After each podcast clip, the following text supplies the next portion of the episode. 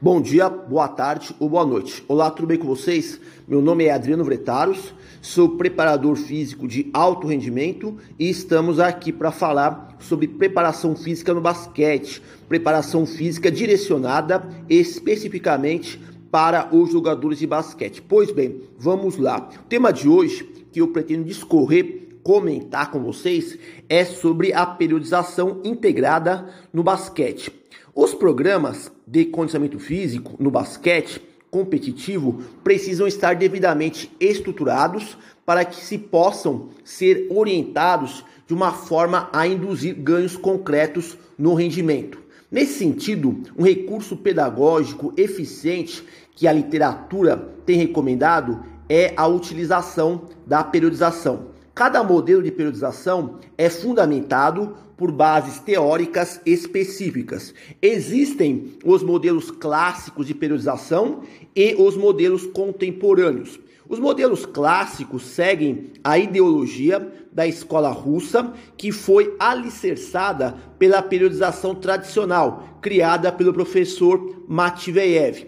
Nos modelos clássicos, temos a periodização modular, periodização de sinos estruturais, periodização pendular, periodização reversa, entre outros. Em contraste, os modelos contemporâneos de periodização foram norteados com base no calendário competitivo atual, que demanda pouco tempo de preparação dos atletas. Assim, podemos citar a periodização em blocos, periodização ATR, periodização autorregulatória, periodização ágil, periodização ondulatória, periodização de cargas seletivas, entre outras. Refletindo acerca dos modelos contemporâneos, verifica-se a existência de uma periodização que tem como finalidade ser integradora de vários componentes importantes no treinamento dos atletas. Esse modelo é denominado de periodização integrada a periodização integrada foi proposta por alguns autores, como o professor romeno Tudor Bompa e o professor espanhol Inigo Mujica. Um dos grandes avanços da periodização integrada é que a mesma engloba, numa mesma estrutura, a organização de vários fatores, como por exemplo a preparação física, preparação técnico-tática, nutrição e psicologia.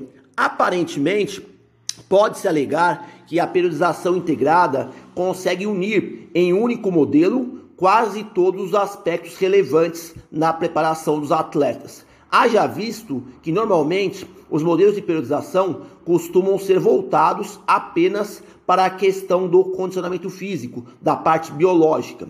Para explicar a periodização integrada, vale salientar que as macroetapas de pré-temporada, período competitivo e período de transição permanecem fixos como os outros modelos de periodização. Também nessa periodização integrada estarão presentes os ciclos contínuos de treinamento, ou seja, microciclos, mesociclos e também o macrociclo.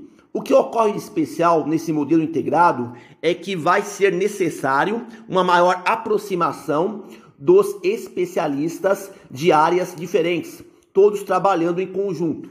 A concepção é clara. Se o preparador físico pretende prescrever uma sessão de treinamento da força, a nutricionista precisa adequar a dieta após o treino, o treinador principal ajusta o conteúdo da sessão técnico-tática e o psicólogo cria estruturas cognitivas favoráveis para que os jogadores suportem as cargas ou se recuperem mentalmente. Esse modelo de periodização faz com que cada membro da comissão técnica tenha que apresentar o seu planejamento em conjunto com os demais. A ideia central é haver uma compatibilidade de trabalho entre cada diferente especialidade. Não é um modelo fácil de implementar, pois vai acontecer uma grande interdependência nas funções. Por exemplo, qualquer alteração que o preparador físico tenha no seu planejamento de cargas ou conteúdo, o mesmo precisará avisar os outros membros da comissão técnica para que sejam feitos ajustes pontuais em conformidade com as mudanças propostas. Esse modelo talvez possa ser o mais indicado para esportes coletivos, devido ao grande número de exigências no desempenho, viagens frequentes, calendário congestionado, treinamento concorrente, períodos curtos de preparação, busca por resultados imediatistas, lesões, recuperação orgânica parcial, entre outros fatores importantes que interferem diretamente na montagem da estrutura de periodização. Outro detalhe que não deve ser negligenciado é que será preciso reuniões regulares entre os membros da comissão técnica para constatar se a periodização integrada está atingindo os objetivos propostos e se por acaso é preciso executar ajustes mais precisos entre as especialidades. Essa aglomeração de múltiplos componentes da preparação atlética poderá levar a equipe de basquete a patamares mais elevados de prontidão ótima para o rendimento nas competições. Todavia, a periodização integrada tem uma falha. Os seus defensores esqueceram que a parte médica e de fisioterapia também precisa ser integrada de alguma maneira.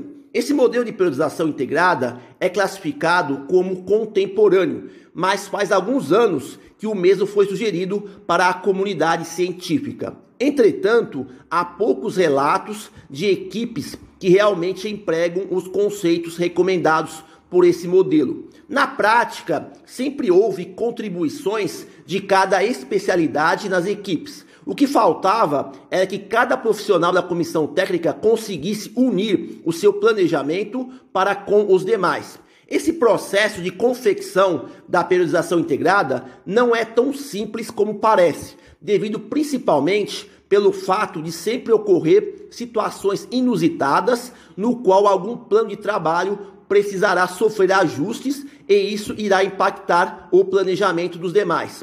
Uma recomendação minha executar a periodização integrada com os membros da comissão técnica na pré-temporada, como se fosse um laboratório, um projeto piloto, para verificar o andamento e a sintonia fina de cada atividade proposta. Se na implementação da pré-temporada o resultado for satisfatório, aí será preciso expandir a periodização integrada para o período competitivo, o mais problemático e longo de todos. Muita cautela e precaução devem fundamentar o uso da periodização integrada, lembrando constantemente que é uma espécie de trabalho conjunto. Qualquer discrepância no planejamento será preciso reunir e alertar os outros especialistas para que a dinâmica proposta continue fluindo naturalmente. Todo final e início da temporada, os profissionais envolvidos na periodização integrada deveriam apresentar estratégias adicionais para o aprimoramento desse processo. Enfim, a periodização integrada é mais um modelo de periodização contemporâneo que serve de referência pedagógica para uma organização racional e lógica das cargas e dos conteúdos de treino. Cabe à equipe de basquete se dispor a tentar usufruir dos pressupostos teóricos preconizados.